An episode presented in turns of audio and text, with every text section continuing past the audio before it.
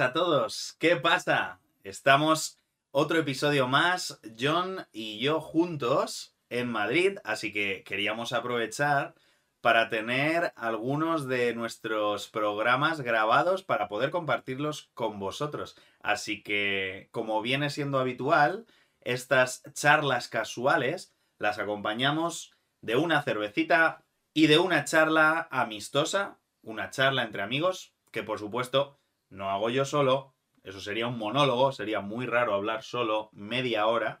Así que con nosotros también está John. Ah, un gusto volver a estar otra vez contigo. Genial, pues ¿qué pasa Isma? ¿Cómo estás? Eh, esta vez pues no estamos en casa de Isma, esta vez estamos grabando en casa de mis padres, porque no vivo aquí, al menos todavía.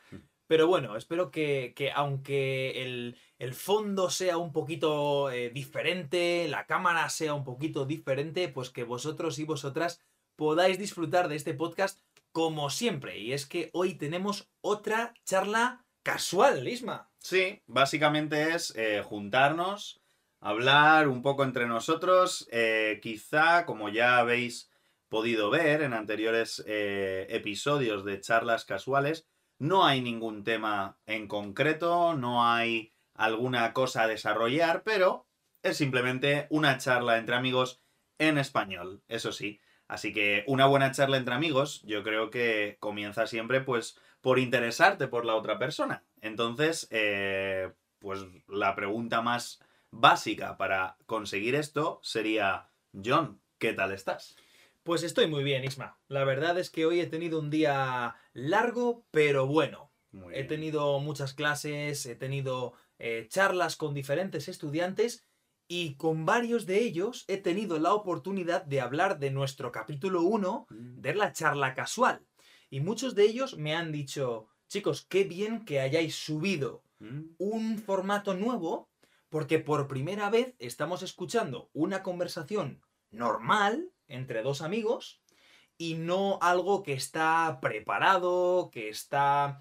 Eh, aunque el podcast normal, el qué pasa, no lo hacemos completamente guionizado, es decir, no estamos siguiendo una guía o un guion, eh, sí preparamos los temas, preparamos datos, entonces a la gente le alegraba mucho escucharnos hablar simplemente un poquito. Qué bueno, qué bueno saber que a, muchos de vosotros os, gusta este formato. Para nosotros también es, cómodo porque al final lo que hacemos es hablar y sabemos que muchas veces en la enseñanza y aprendizaje de idiomas em, falta un poco de este ámbito, falta un poco de material y de buen contenido para escuchar. Los famosos listenings de inglés eh, tienes que irte a Cambridge o a alguna página de, pago oficial para conseguir un buen material. Entonces, yo creo que encontrar a dos españoles que hablan y que comparten entre ellos eh, es una buena opción si tu objetivo es aprender español. Bueno, sí, creo que, en general encontrar a dos españoles que hablan es muy fácil si vas a un bar de Madrid. Es facilísimo, pero, seguro. Eh, estoy seguro de que todos nuestros oyentes, o la mayoría de nuestros oyentes, no tienen un acceso fácil a un bar de Madrid, claro. Claro. Y además, sabéis que a los españoles en general, pues nos gusta hablar muy rápido. Y aquí, pues Isma y yo intentamos hacerlo un poquito más accesible para vosotros y vosotras. Y simplemente, pues que disfrutéis. Pero bueno, Isma me ha preguntado cómo estoy y yo te quiero devolver la pregunta. ¿Qué tal, Isma? ¿Cómo estás? Pues bien, John, estoy bien, estoy un poco cansado, estamos eh, grabando estos episodios en mitad de nuestra semana y pues trabajar en un colegio, si hay algún oyente que es profesor de primaria como yo, podrá entenderme, es un ritmo agotador. Estoy un poco cansado y la verdad que contento también, porque hoy en día eh, mucha gente de mi edad o gente que más o menos tiene la misma edad que yo, muchos de ellos no tienen la oportunidad de trabajar en algo que les gusta. Hmm. Y yo muchas veces, eh, prácticamente todos los días, todas las mañanas, dedico un tiempo muy corto, un minuto o dos minutos, a pensar y agradecer que, que tengo mucha suerte, que yo, gracias a Dios, me dedico a lo que me gusta, que es enseñar. Entonces, digamos que es un cansancio positivo. Podríamos decir que es un cansancio, pero de algo que a mí me gusta hacer. Entonces, no, no puedo quejarme. Yo estoy muy bien. Sí. Además, has sacado un tema muy interesante porque yo conozco muchos, muchos y muchas profesores de primaria que están quemados y quemadas de su trabajo. Y es que no es un trabajo fácil. De hecho, eh, creo que una vez lo hablaba contigo en privado mm. de la palabra burnout en inglés. Que en español realmente se dice algo así como, o, o decimos el síndrome del agotamiento laboral, pero mucha gente lo llaman quemarse. Sí, estar quemado. Sí, estar quemado, tener una quemada. Y te quiero preguntar, ya que estamos, tenemos un poquito de tiempo para mm. charlar juntos y para que nos escuchéis y practiquéis vuestro español, eh, ¿conoces a mucha gente que ha sufrido estas quemadas? Pues es una buena pregunta. Yo creo que he visto más gente quemada o gente que ha experimentado estos burnouts en Estados Unidos más que en España. Pero esta es mi experiencia. Sí. Es verdad que yo en el entorno en el que trabajo eh, he conocido en Madrid pocos casos. Sí que es verdad que conozco más casos de gente, tristemente, que no le gusta lo que hace. Ya. Entonces son personas, profesores y profesoras, que van todos los días a un sitio donde no quieren estar. Entonces eso para ellos es muy duro, pero es más duro para los alumnos que tienen estos profesores. Bueno, yo he tenido profesores y profesoras que estaban hasta las narices, que significa que estaban muy cansados, que estaban hartos, exacto, de su trabajo. Y eso se refleja en los alumnos. Y has dicho una cosa muy interesante, que es, en Madrid no conozco gente que esté quemada con su trabajo. Y es que creo que en otros países, como en los Estados Unidos o como en Holanda, se le pone mucha atención a este burnout, ¿no? A, este, a esta quemada. Mm. Y en España, incluso no hay una palabra para definirlo. Entonces, quizás no es que no tenemos gente que está quemada, pero quizás no saben que tienen este problema, ¿no? Mm. Tiene mucho sentido esto que dices porque hay muchos profesores que yo sí veo que están muy cansados, que están hartos, o que muchas veces reflejan que no pueden más, que, están en el límite de sus capacidades y de, y de su bienestar. Entonces puede ser, como dice John, que haya muchos profesores que ni siquiera saben que están llegando a su límite posible antes de explotar, antes de quemarse. Es un problema. ¿eh? Es un problema muy grande. Y yo creo, en mi opinión, esto es una opinión personal, yo creo que muchas, eh, en muchas ocasiones, estos casos de burnouts o de quemarse se podrían prevenir gracias a una atención psicológica. Sí. A una atención o un cuidado de un psicólogo que atiende como pacientes a profesores y profesoras. Pero, esto es otra opinión personal, creo que en España, a día de hoy, en el año 2021, seguimos teniendo estigmatizada la psicología. Por supuesto. Estigmatizada quiere decir que es un tema que no resulta eh, muy cercano, ni familiar, ni siquiera cómodo algo que es un estigma es algo que no trae buena sensación, algo delicado, algo incluso incómodo, podríamos decir. Y creo que en España, a día de hoy, decir que vas al psicólogo es algo negativo. Claro, ¿cómo vas a ir al psicólogo? ¿Es que acaso tienes un problema mental o algo así? O sea, yo conozco mucha gente que a la que yo he aconsejado ir al psicólogo, yo voy al psicólogo, mi padre es psicólogo, Mi chica se dedica al campo de la psicología también. Uno de mis mejores amigos es psicólogo.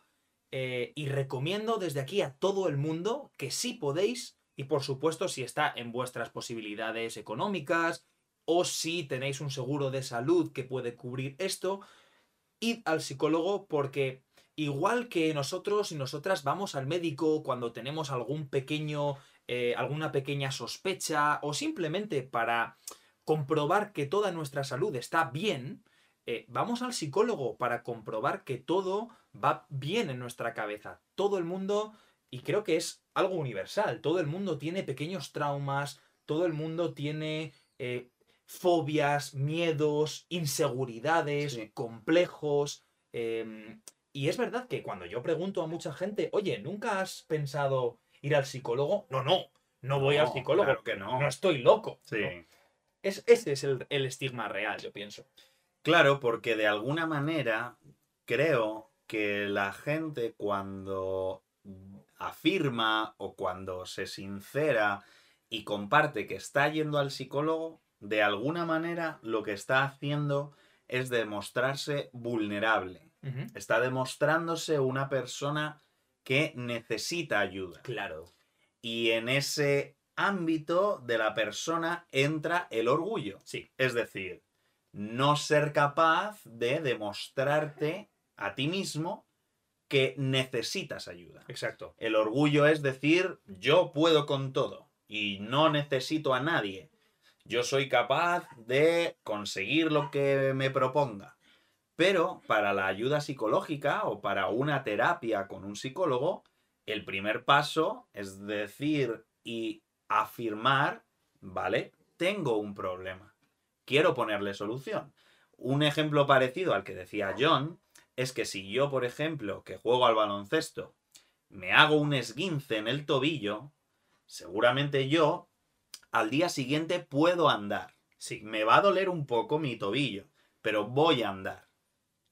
Pero yo lo que quiero es recuperarme al 100%. Exacto. No tengo miedo de ir al médico y decirle, mire doctor, he tenido un esguince en mi tobillo. Quiero recuperarme. Sí. Y en el caso de la psicología, el, el ámbito del cerebro humano parece que nos da mucho más miedo o nos da mucha más vergüenza acudir al psicólogo cuando tenemos un problema, cualquier tipo de problema psicológico, desde una depresión, tener ansiedad o incluso un divorcio de tus padres, una relación amorosa que termina, la pérdida de un ser querido, es decir, cuando alguien muere o fallece. Sí. Entonces, todos estos temas, ¿por qué crees, John, que no queremos dar ese paso y pedir ayuda psicológica? Pues es muy buena pregunta y creo que la base está en diferentes problemas. Como tú decías, a nadie le, le produce una mala sensación decir, oye, voy al fisio. Hmm. No es vergonzoso, no es malo admitir que tienes un dolor de espalda o que tienes un dolor de cabeza porque viene de tu columna vertebral o de tu cuello. Y el fisio es otro profesional que te ayuda a, a corregir la postura, a que tu cuerpo esté bien, ¿no? El problema es que creo que vivimos en una sociedad el otro día leí una frase fantástica que es, vivimos en una sociedad triste con fotos felices. No. Y creo que es real porque... Sí, tiene razón. Eh, constantemente queremos dar una imagen de que estamos bien. Mm. Subo una foto a Facebook, subo una foto a Instagram, subo una foto a Internet y tengo que estar sonriendo, feliz, porque el resto de personas tiene que ver que yo estoy bien. Sí. Ir al psicólogo y decir que vas al psicólogo significa de alguna manera abrir tu corazón Mm. o, admitir que a lo mejor no estás tan bien, Mm. ¿no? Claro. Sin embargo, es como la doble moral, porque yo escucho personas quejándose de su cuerpo constantemente. Ah, me duele la cabeza. Ah, pues a mí me duele el estómago. Uh, no, tu dolor de estómago no es nada comparado con mi dolor de brazo, ¿no? Mm. Presumimos del dolor Sí. pero al mismo tiempo nos cuesta aceptar que tenemos una condición mental y no es... Yo creo que el problema está en el tabú de decir la palabra problema. Sí, el, el tabú es parecido como al estigma o tener algo estigmatizado. Una palabra tabú es como que interpretamos que esa palabra no se puede decir. Eh, tiene cosas negativas. Por eso es una palabra tabú. Suena como fea. Sí. No se puede decir. Exacto. Entonces, de declarar o confesar que tú tienes una necesidad de acudir al psicólogo, creo que al menos os hablamos de España, creo que es una, un reto para muchos, porque no están dispuestos a confesar tan rápido sí. que van al psicólogo. A lo mejor dentro del entorno familiar o dentro de un círculo cercano de relaciones, tus amigos más cercanos, tu pareja, tu mujer, con ellos sí puedes llegar a sincerarte y decir, creo que tengo que ir al psicólogo, sí. por ejemplo. Pero no es una conversación donde en tu lugar de trabajo vayas a contarlo. Porque no quieres que el resto de compañeros de trabajo se enteren de que tú vas al psicólogo. Claro. ¿Qué eh, van a pensar? Por favor, o sea, estoy seguro de que tú has estado con tus compañeros de trabajo y alguien ha dicho, bueno chicos, me voy que tengo que ir al gimnasio. O me voy que tengo que ir al físico, o al, físico, al fisio, mm. o al dentista, o... Pero me voy que tengo que ir al psicólogo, no lo he escuchado nunca. Nadie. Y creo que, que tiene una gran culpa de esto, la tiene el cine. O mm. las, las series, ¿no? Porque ¿en qué series tú has visto psicólogos? Series mm. o películas de criminales que son evaluados psicológicamente, locos de, instituciones mentales. Entonces está completa y absolutamente estigmatizada la mm. salud mental. Y en España no forman parte de la seguridad social.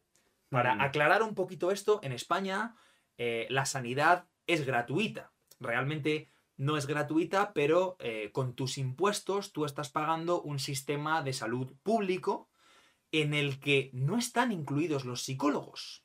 En la mayoría de las ocasiones sí hay una serie de psicólogos, pero hay muy poca disponibilidad de estos psicólogos y mucha gente que quiere entrar en el sistema o quiere buscar ayuda psicológica, muchas veces tiene que esperar o tiene que estar en una lista de espera y tener varios meses eh, esperando a que eh, su solicitud sea admitida.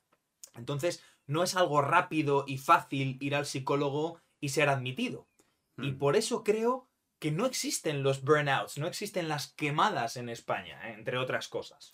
Yo creo que, siguiendo un poco la línea de John, todo lo que no podemos definir o las cosas sobre las que no puedes hablar no existen. Sí. Entonces, si no hemos llegado a hablar en España sobre este concepto de los burnouts, no le estamos dejando existir. Exacto. Es una forma de hablar, pero creo que lo que sí hay que intentar hacer es hablar con más naturalidad. Sí sobre estos casos. Poder decir a un compañero de trabajo o incluso a tu jefe en algún momento, mira, creo que necesito un descanso, como necesito un break, necesito parar un momento, porque mentalmente no estoy al 100%, Exacto. ni puedo acercarme a un 50%.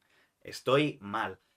Pero, como también decía John, si desde nuestro sistema sanitario no le estamos dando la importancia que necesita, va a ser imposible que nuestra sociedad le dé esa importancia. Sí. Si un médico o un doctor no puede derivarte a un psicólogo dentro del sistema público, parece que ir al psicólogo es un lujo. Es algo fuera de lo común, es algo fuera de lo normal. Para ricos. Es para ricos, es para gente que puede pagar un psicólogo.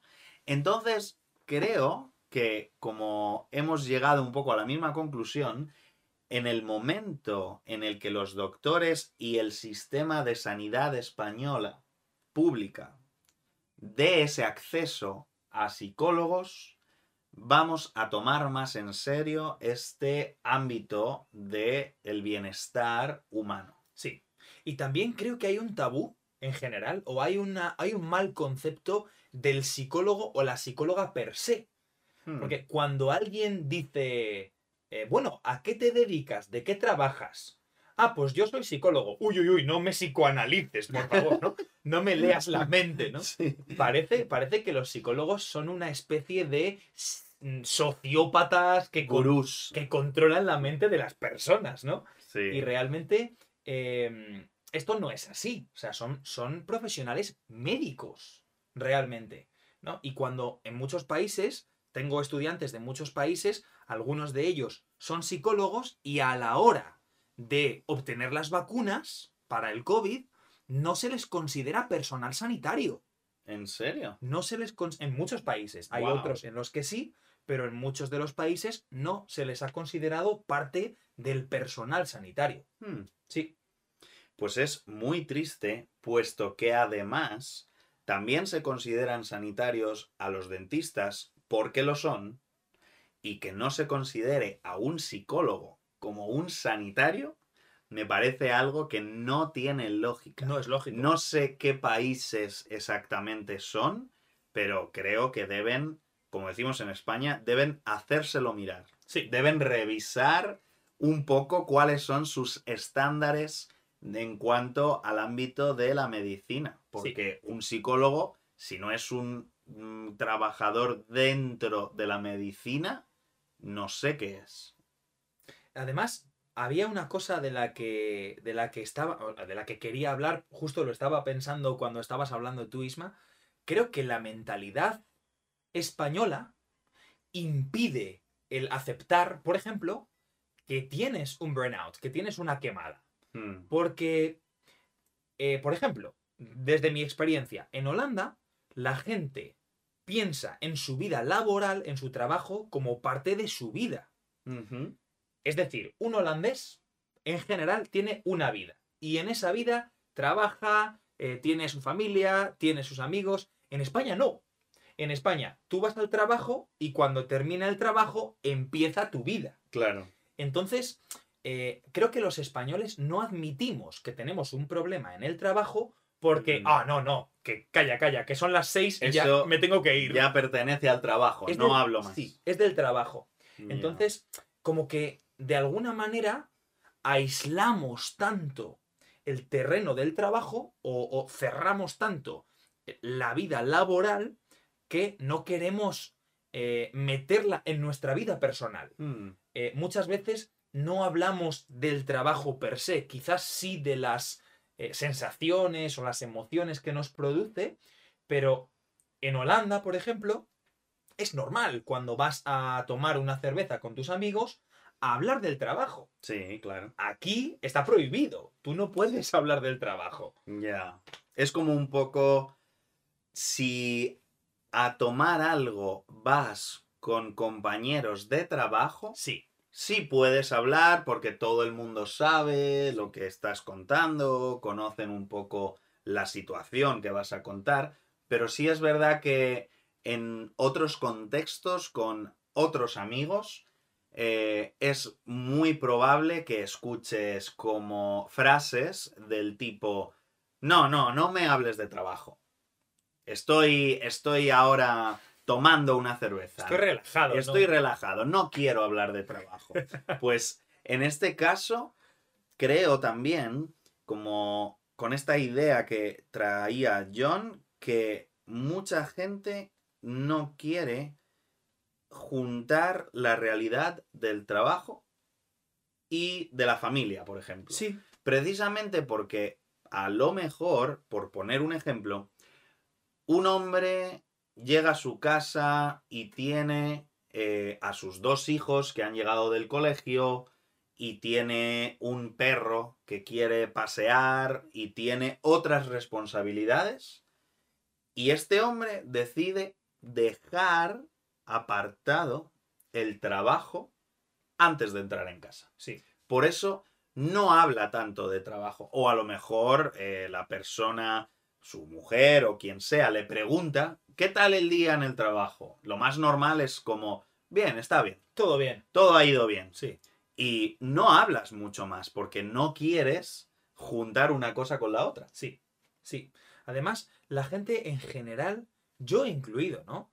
Eh, aunque te guste tu trabajo, hay una convención social en España que tú no, yo no me siento bien al decirle a mis amigos, tíos, guau, me encanta mi trabajo, mi trabajo es lo mm. mejor, porque sé que muchos de ellos están en trabajos ocasionales, temporales, que no disfrutan y solo por empatía Hmm. Yo no quiero decir, ah, pues mi trabajo es genial, ¿no? Hmm. Suena como que mm, estoy intentando regodearme o estoy intentando... Presumir. Presumir, sí. Ser, decir que soy mejor que tú porque mi trabajo me gusta más, ¿no? Ya. Entonces, hay como una convención social, un, contrato no escrito, hmm. en el que cuando tú vas a ver a un amigo tuyo o una amiga tuya, vas a hablar del presente, de vosotros, de tu vida, hmm. pero el trabajo no es uno de los temas más importantes. No, de hecho creo que cuando hablamos de trabajo es más si la otra persona te pregunta. Sí. Si tú has quedado con un amigo y pues queréis poneros al día, en inglés eh, diríamos el catch up, hacer catch up, como poneros al día, decimos en español, contaros las novedades de vuestra vida. Sí. Pues es muy normal que alguien te pregunte, bueno, ¿y qué tal en el trabajo? Entonces, si esa persona ya te lo pregunta y muestra un interés en saberlo, un interés de verdad, un interés genuino, sí. entonces sí que puedes compartir y es normal porque esa persona te ha preguntado. Yo al final cada vez que me junto con amigos, a ellos como se dedican a otros ámbitos fuera de la educación, como empresas o la banca o la medicina, les hace como gracia, es incluso un poco de, de, humor saber qué tal mis alumnos, porque ellos no trabajan con niños prácticamente nunca. Claro. Entonces, les interesa preguntarme qué tal mi trabajo. Y yo estoy encantado de hablar sí es verdad que hay veces que yo mismo me doy cuenta de que llevo hablando mucho tiempo sobre mis alumnos, pero porque yo podría hablar horas y horas. Sí, sí, y en, general creo que algún, yo he tenido conversaciones en Holanda solo de trabajo. Hmm. Porque al final, la gente que tiene trabajo trabaja mínimo ocho horas al día, en los casos normales. Sí. Es un tercio de tu día. Sí. Es mucho tiempo. Entonces, eh, al final, tú como, como persona, yo creo que en España dividimos, ¿no? Está el tú profesional hmm. y está el tú social. Hmm. Entonces, y luego ya dormimos, pero eso es Sí, pero eso otro rato. Exacto. Eh, entonces, el, cuando tú entras en modo social, no puedes estar en modo profesional. Hmm. Por eso es tan difícil. Yo en, Holanda no tengo ningún problema en tomarme un café o una cerveza con mi jefe. Claro. Pero en España. Ya. Aparte que, que, creo que en España hay una jerarquía muy marcada. Muy fuerte. Sí, la jerarquía en el trabajo es muy importante. Sin embargo, en Holanda, por ejemplo, en general el jefe o la jefa aunque gane más dinero o aunque tenga otras responsabilidades, no va a distinguirse o no va a hmm. ponerse en un nivel más alto que tú. Va a estar al mismo nivel. Hmm. Y esto es muy común.